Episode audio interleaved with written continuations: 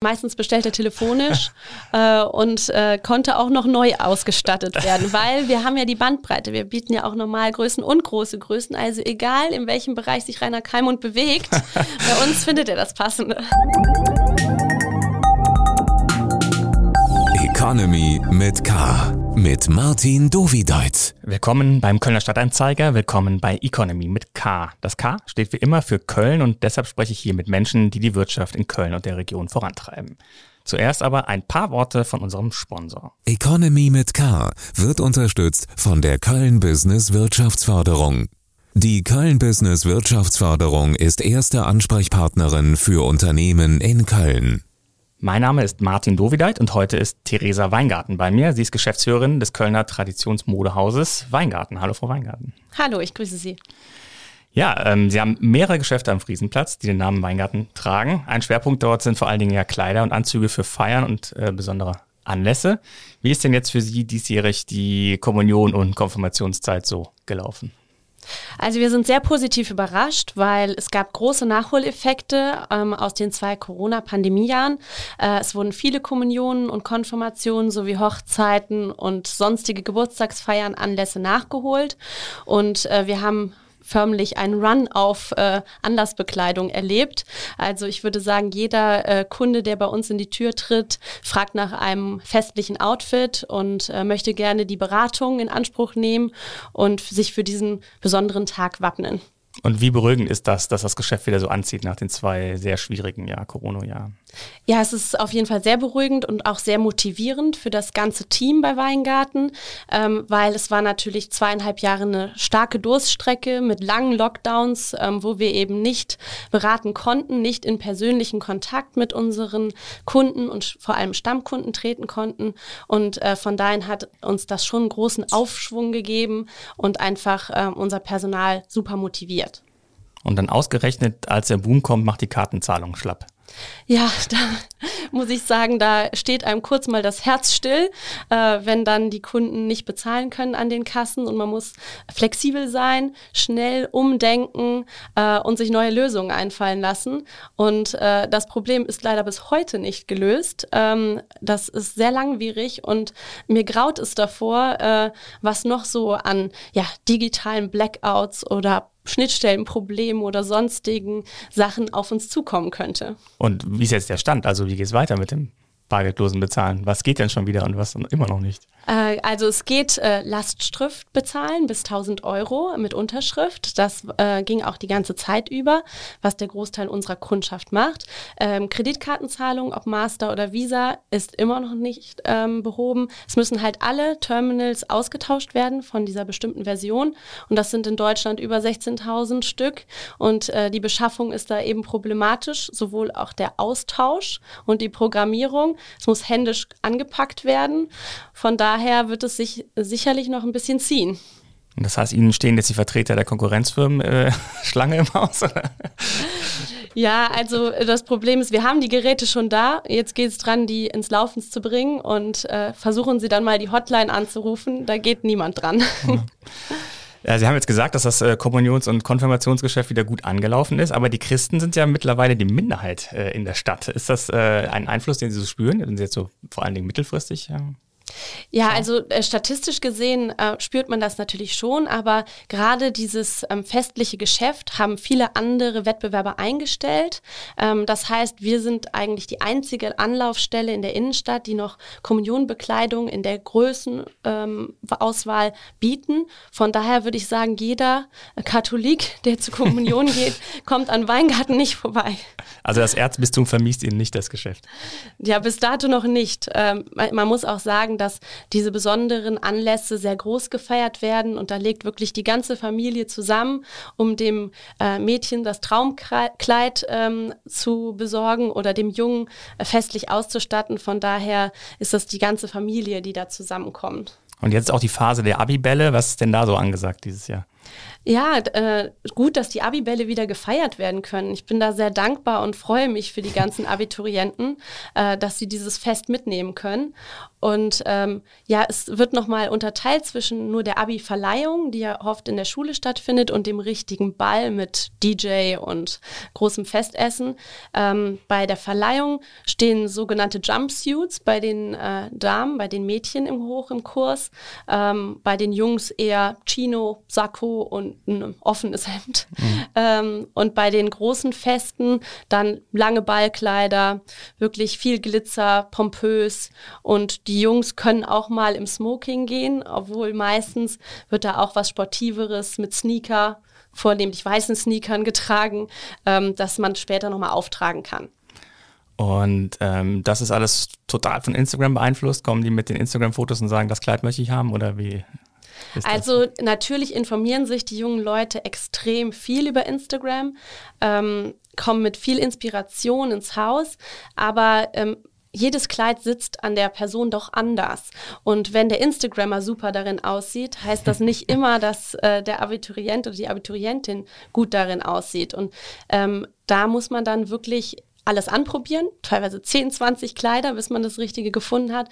Und oft muss auch noch was geändert werden, abgesteckt werden. Ähm, das kann unser hauseigenes Atelier und äh, dann sitzt es perfekt.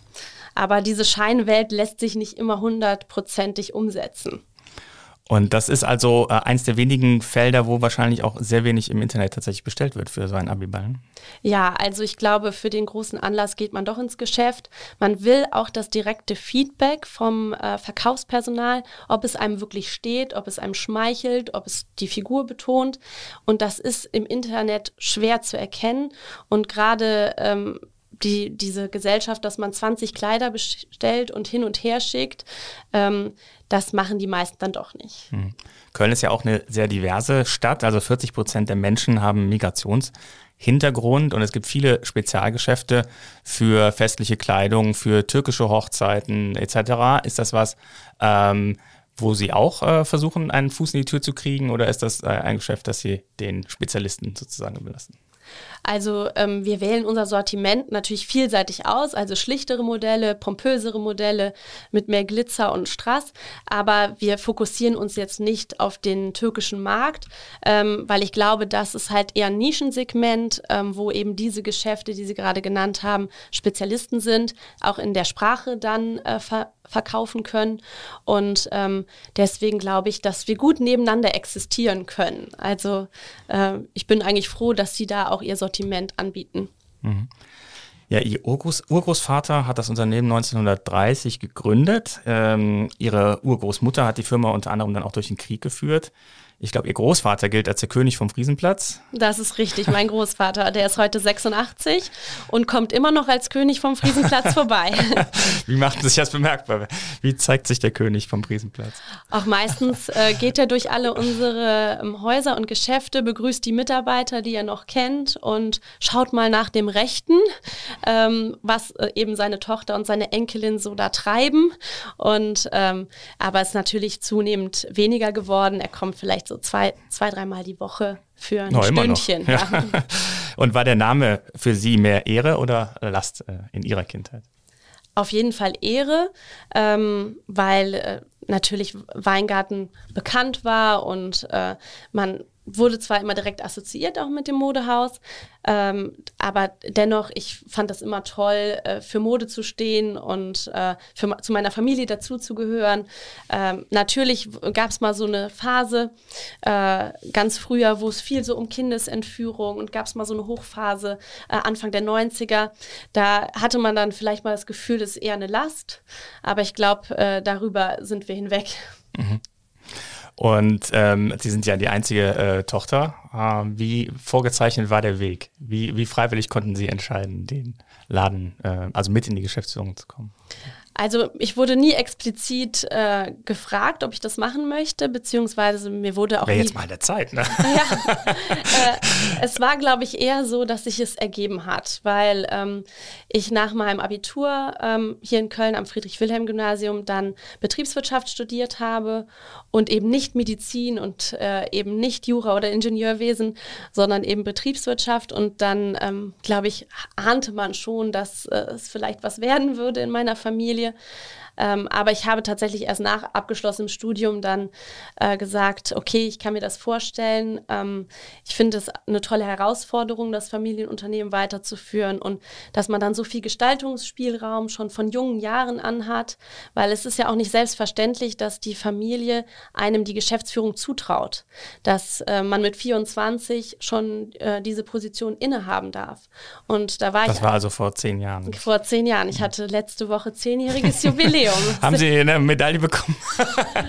Nein, keine Medaille.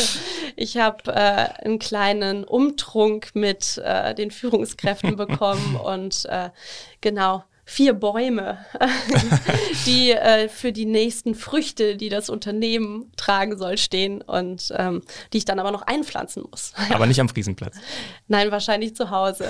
Vielleicht können Sie mal das, das Ensemble äh, nochmal erläutern, was am Friesenplatz mittlerweile ähm, äh, Weingarten eben äh, ausmacht. Das ist ja um den Platz rum verteilt. Gen genau, also wir sind ganz klassisch äh, eigentlich ein Herrenausstatter gewesen und wurden als Herrenausstatter gegründet. Ähm, da liegt unsere, ja, unsere Historie, unsere Kernkompetenz. Und dann haben wir uns sukzessive um den Friesenplatz herum ausgebreitet. Ähm, Einmal mit den großen Größen, ähm, wo, was so unser Steckenpferd ist, was es sonst sehr wenig in der Stadt gibt, dass wir wirklich die Bandbreite äh, von allen Größen ähm, ja, da, darlegen. Und äh, dann haben wir Sport eröffnet, äh, dann zudem Kids, und am, ganz am, zum Schluss dann noch die Damen. Mhm. Und so haben wir uns dem Friesenplatz äh, langsam erkämpft. Und äh, das ist eben jetzt unsere Heimat. Wir stehen für den Friesenplatz. Wir sind mit dem sozusagen verheiratet.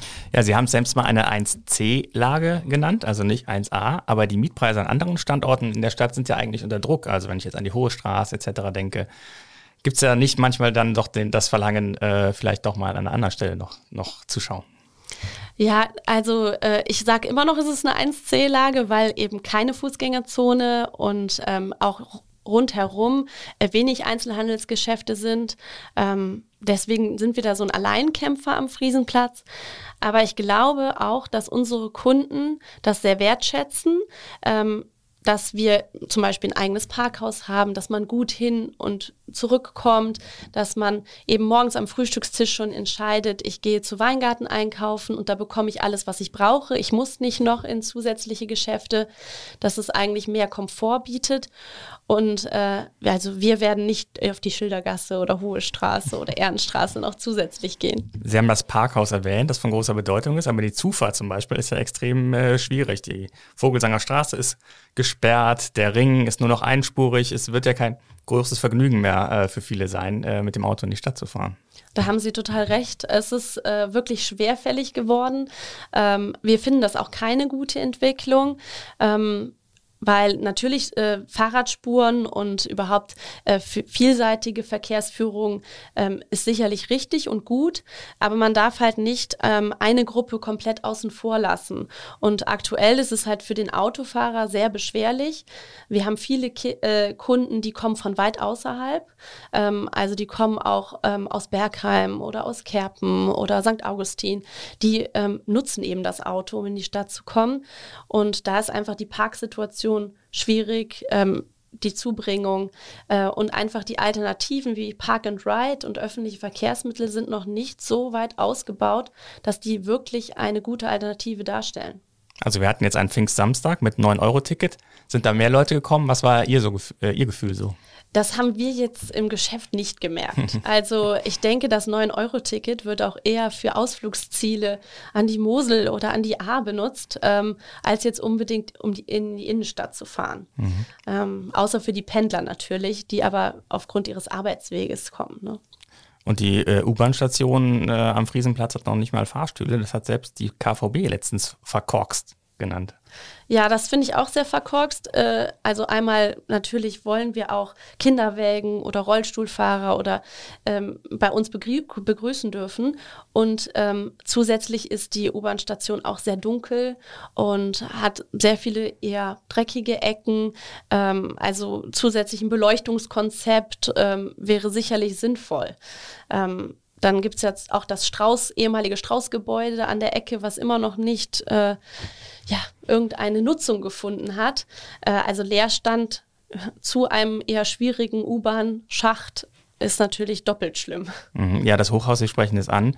Da gab es langen Zoff darüber, wie hoch ein möglicher Neubau ausfallen könnte. Und jetzt ist es eigentlich, weiß man gerade gar nicht, was äh, so jetzt passieren wird. Irgendwas soll am Bestand gemacht werden. Ist die letzte Aussage, die ich finden konnte. Sie wissen ich weiß auch, nicht, nicht, mehr. mehr. Ich habe da keine Insider-Informationen. Ich wünschte es. Ähm, ich glaube, das war eher so eine Aussitztaktik, ähm, ob irgendjemand nervös wird und sich vielleicht bewegt in die eine oder die andere Richtung. Ähm, ganz klar ist auf jeden Fall, es muss was an dem Gebäude äh, gemacht werden. Ähm, ich weiß nicht, inwiefern der Bestand ähm, genutzt werden kann. Ähm, aber sonst muss man sich zumindest über Interims Nutzung unterhalten. Es gibt so viele Pop-up-Stores oder ähm, ja, für ein Jahr eine Galerie irgendwie aufmachen für äh, junge, neue Künstler. Einfach, dass da ein bisschen Bewegung ist, ein bisschen Leben. Aber Sie selbst haben wahrscheinlich keinen Bedarf derzeit. Ich bin leider keine Künstlerin, aber kann da keine Galerie Nein, aufmachen. Sie meinen noch, noch eine Modeart, die Sie Nein, ich bin mit meinen, äh, meinen 8000 Quadratmetern rund um den Friesenplatz sehr zufrieden und äh, möchte da jetzt nicht noch ein Outlet oder sowas ähm, aufmachen. Ähm, ich bin auch der Meinung, dass die Einzelhändler, die es gibt, erstmal mit ihren Flächen arbeiten sollten und äh, diese äh, wirtschaftlich äh, verteidigen, ähm, weil wir sehen ja eher ein Innenstadtsterben und äh, viele Geschäfte gehen äh, aus der Innenstadt raus, verabschieden sich ganz vom deutschen Markt. Von daher ähm, bin ich eher dafür, erstmal die Flächen nach Corona äh, wieder zu befüllen mit Leben und mit Kunden und mit guten Sortimenten. Und wie beurteilen Sie sonst die Entwicklung entlang äh, der Ringe? Also die, die Ringe und der Friesenplatz, die gehen ja äh, ineinander äh, über. Ähm, die Nachtszene, klar, ist äh, das eine Phänomen. Ist jetzt eine Waffenverbotszone stellenweise, der Ring. Das hat ja einen gewissen Geschmack, der Ihnen wahrscheinlich äh, nicht äh, gefallen dürfte. Ja, also wir leben ja schon länger damit, dass es eine Partymeile ist und dass eigentlich erst nach 22 Uhr äh, da wirklich Frequenz ist und was los ist. Ähm, wir würden uns natürlich wünschen, dass es ein größerer Mix dort auf dem Ring ähm, stattfindet. Also dass auch Geschäfte tagsüber offen haben.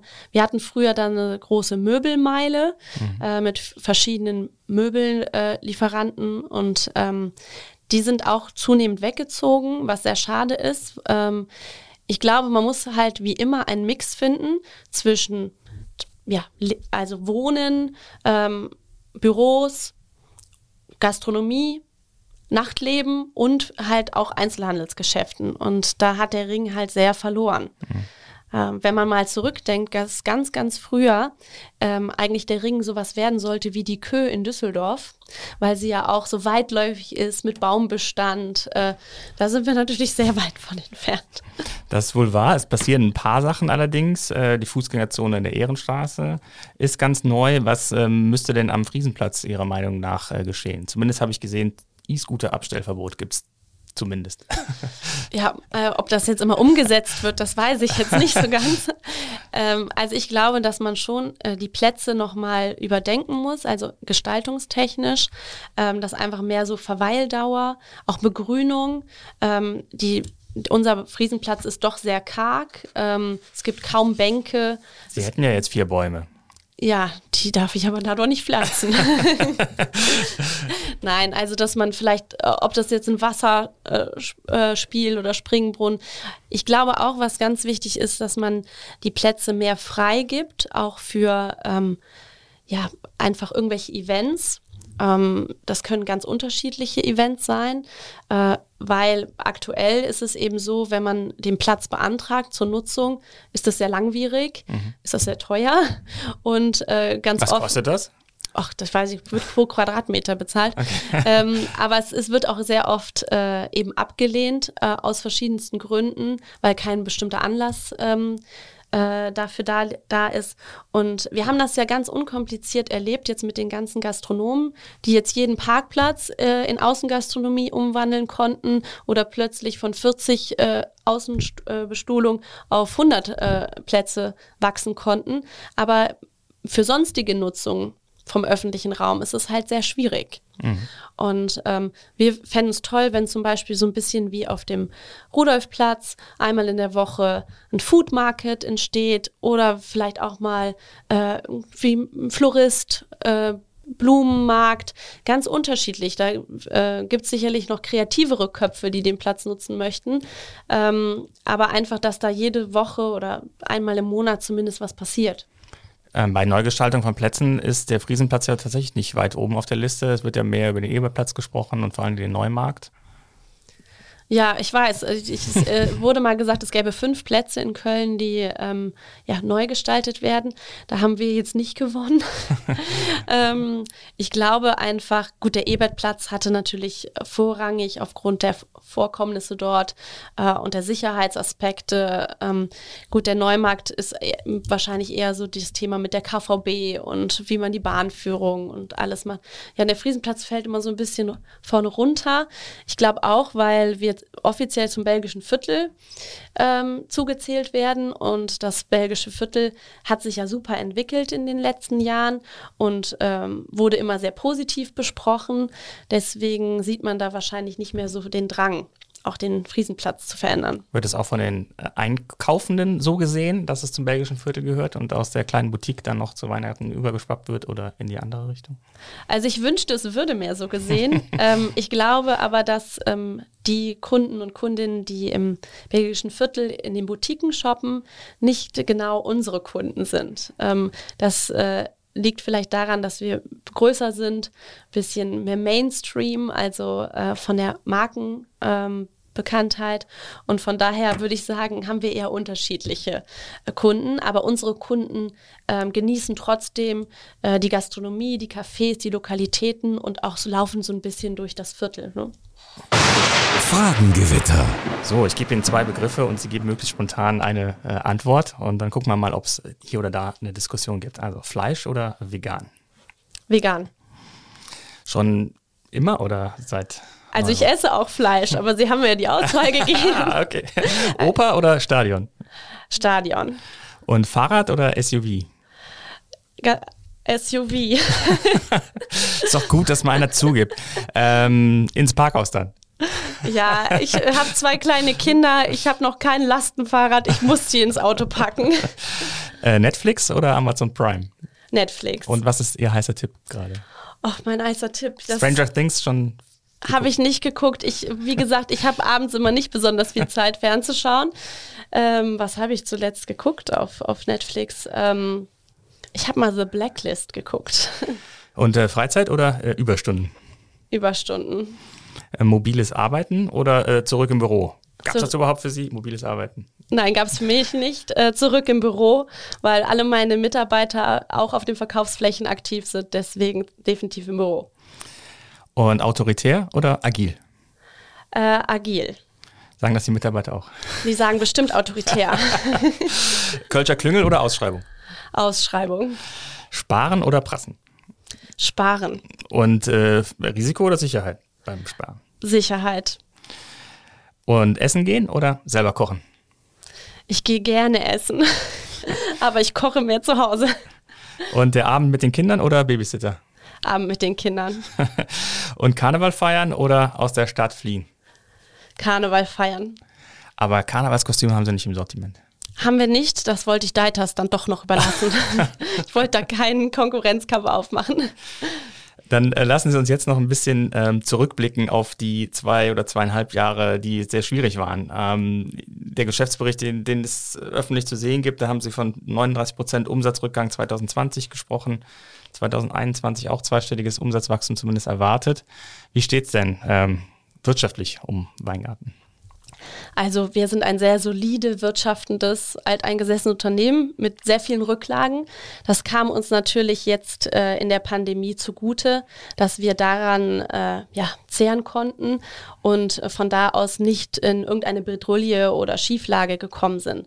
Aber dennoch muss man natürlich sagen, äh, mit der jetzigen Situation und mit diesem Umsatzeinbruch sind wir nicht zufrieden. Wir wollen wieder an ja, alte Zeiten anknüpfen. Also wir wollen auch wieder Erfolge feiern und wieder wachsen, weil langfristig äh, müssen wir wieder dahin kommen. Sonst trägt sich unser komplettes Konstrukt nicht. Also wir sind ein sehr mitarbeiterintensives Unternehmen.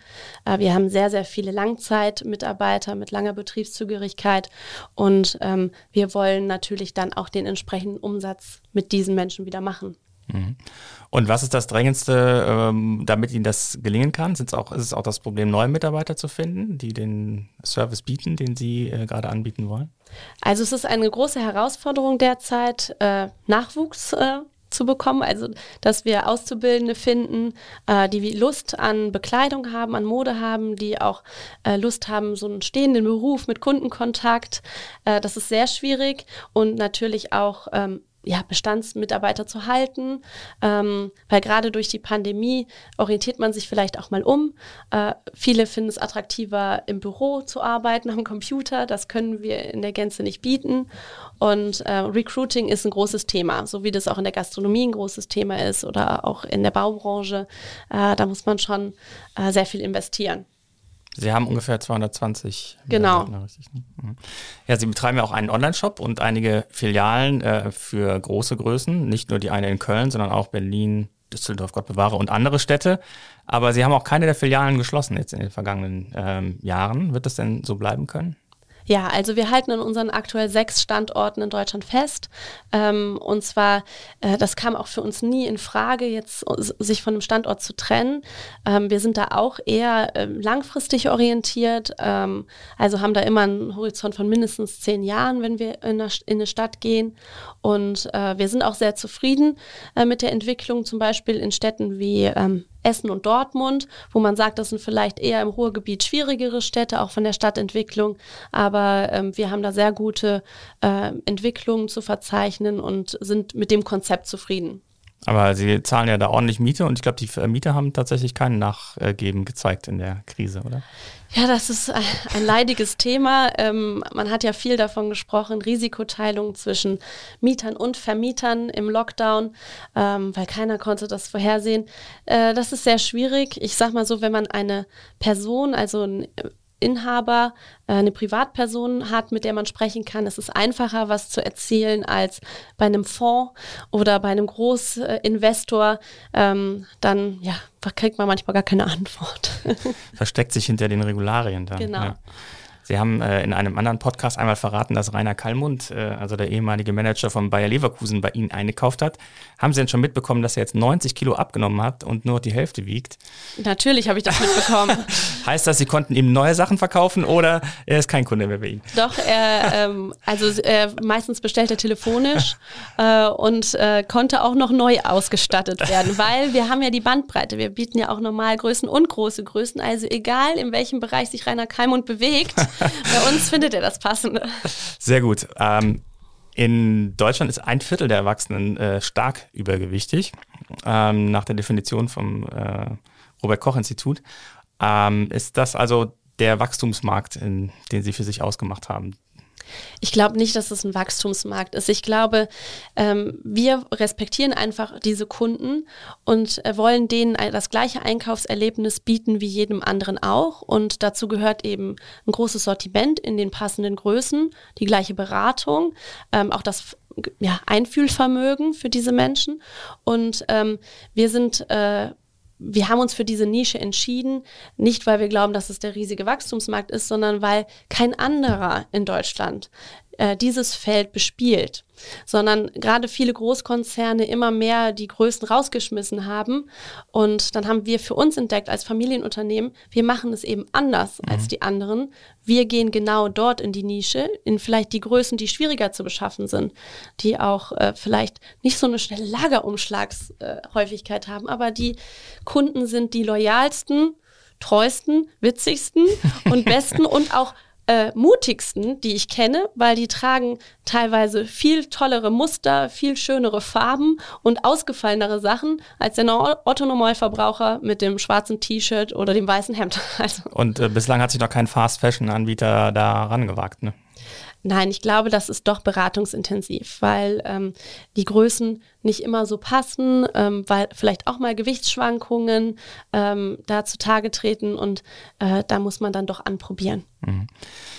Was hat sich denn so an Modetrends getan während der zwei, zweieinhalb äh, Corona-Jahre? Ich erinnere mich, eine US- Kette hatte mal berichtet, dass sie anteilig viel mehr Blusen als Hosen verkauft haben auf einmal, weil man halt in den Videokonferenzen nur oben zu sehen war.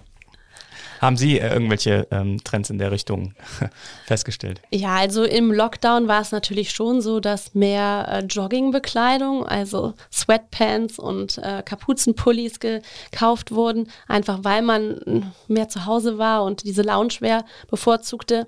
Aber jetzt, glaube ich, ist jeder Haushalt damit äh, eingedeckt und jetzt, glaube ich, ist es eher wieder die Gegenbewegung, dass man äh, sich jetzt wieder etwas schicker macht und dass gerade in diesem Jahr eher so gepflegtere Outfits gefragt sind. Von daher ist das immer so ein, eine Wellenbewegung, ein Auf und Ab. Das heißt ein echtes Aufatmen jetzt dieses Jahr bei Ihnen bislang. Ja, also klar, Januar, Februar, März war schon noch äh, sehr schwerfällig, auch von den Frequenzen, weil einfach Corona ähm, da doch noch sehr prägnant in den Köpfen war und einfach die Das wirkt schon so lange her. Ja, die Infektionszahlen so hoch waren. Ähm, aber jetzt so seit Ostern würde ich sagen, ist es ein Aufatmen. Es hat vielleicht auch ein bisschen mit der Maskenpflicht zu tun. Ähm, zwar haben wir überhaupt kein Problem mit der Maskenpflicht. Also je, bei uns tragen auch ein Großteil der Mitarbeiter weiterhin die Maske, auch aus, Respekt vor dem Kunden. Aber ich glaube, es war einfach ein Symbol. Mhm. Ähm, ein Symbol, dass man halt jetzt wieder mehr rausgeht, mehr aufatmet und auch äh, wieder mehr sich unter Menschen begibt. Mhm. In den beiden Jahren ist ja viel Ware nicht äh, verkauft worden. Was ist denn äh, damit passiert? Also wir haben uns dazu entschieden, diese Ware zu behalten mhm. ähm, und wir haben die integriert in die nachfolgenden Saisons. Das ist vielleicht für uns als ähm, Modehändler auch etwas einfacher gewesen, weil wir nicht den allerhöchsten Modegrad haben. Äh, wir haben viele auch Basic-Teile, ähm, viele Anzüge, blaue Anzüge verändern sich jetzt auch nicht bahnbrechend. ähm, von daher war das uns möglich. Ähm, und äh, es ist jetzt eigentlich auch ein Segen, dass wir diese Ware behalten haben, weil äh, dieses Jahr kamen ja neue Problematiken auf, dass ähm, wir ein Beschaffungsproblem hatten. Also wir bekommen sehr, sehr viel Ware nicht ausgeliefert aufgrund der Trans des Transportkollaps aus Asien heraus, aber auch ähm, allgemein, weil die Transporte zu teuer geworden sind sind, dass es sich teilweise gar nicht mehr lohnt, diese Ware nach äh, Deutschland zu bringen. Von daher hatten wir eher große Ausfälle und mussten das ein bisschen kompensieren mit der guten alten Ware, die noch da war. das heißt, ähm, wie, wie schauen Sie auf die Fast Fashion Konkurrenz, die ja also Sie machen ja eher traditionell Frühjahrskollektion, Herbstkollektion und äh, dort ist ja eigentlich ein fortwährendes Durchlaufen neuer äh, Kollektionen. Wie, wie sehen Sie sich in der äh, Konkurrenzperspektive? Ja, also es gibt natürlich viele, die zwölf Kollektionen pro Jahr ähm, auf die Fläche bringen, also jeden Monat eine. Ähm, ich glaube aber, dass wir da aktuell an so einer Trendwende sind. Ich denke, dass es zukünftig nicht mehr so gemacht wird, weil ähm, einfach von der Beschaffung und auch äh, bezogen auf die Inflation, also die Preissteigerung, das gar nicht mehr möglich ist. Ähm, deswegen erlebe ich gerade eher ein starkes Umdenken, auch bei, ähm, ich sag mal, vertikalen Lieferanten, die dieses Fast-Fashion-Konzept machen.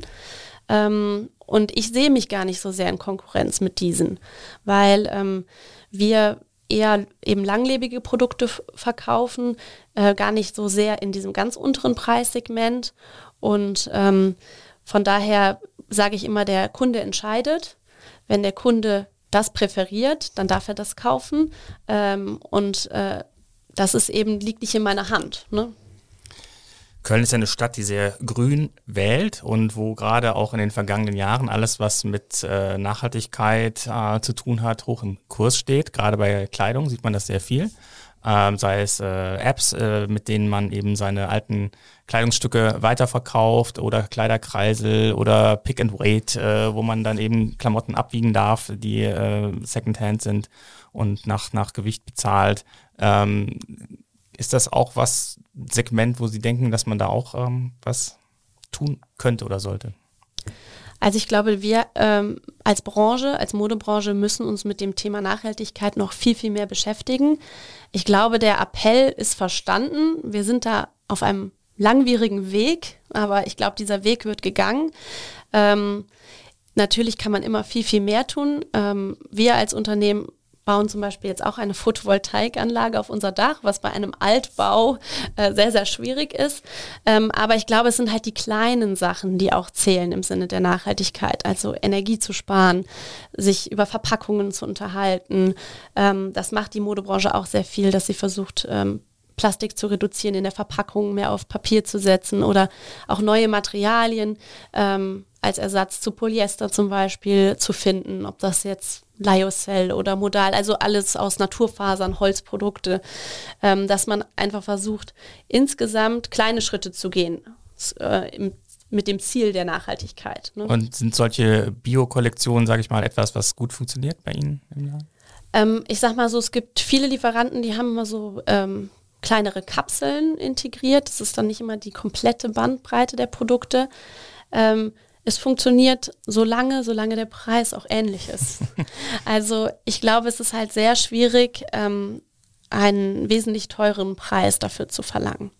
Aber ich denke, dass einfach ähm, auch mit dem Lieferkettengesetz, was jetzt ähm, auch für die Modebranche gilt, viel mehr Transparenz in diese ganze Prozesskette kommt und auch äh, langfristig der Anteil immer weiter wächst. Ähm, ob der Kunde dann wirklich mehr dafür ausgibt, das sehen wir dann. Aber ich glaube, es ist eher dann, dass es zum neuen Standard wird.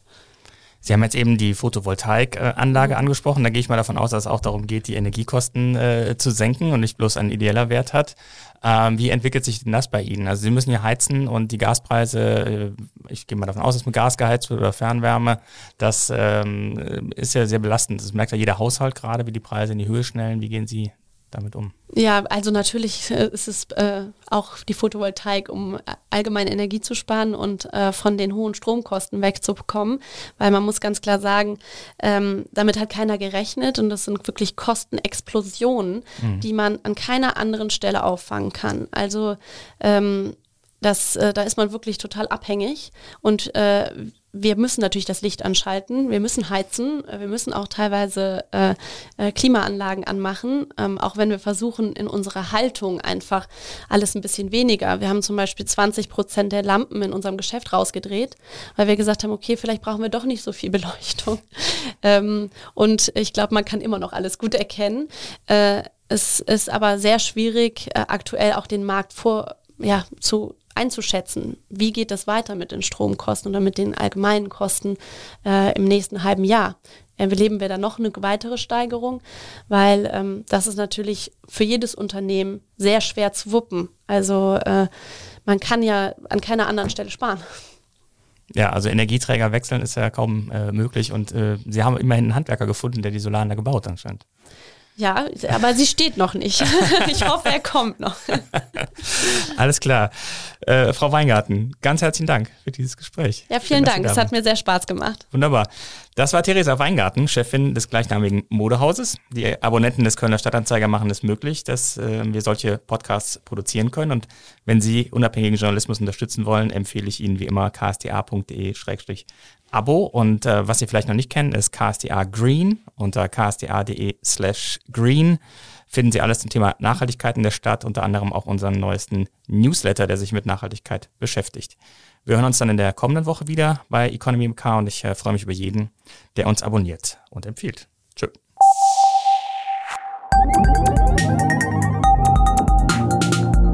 Economy mit K.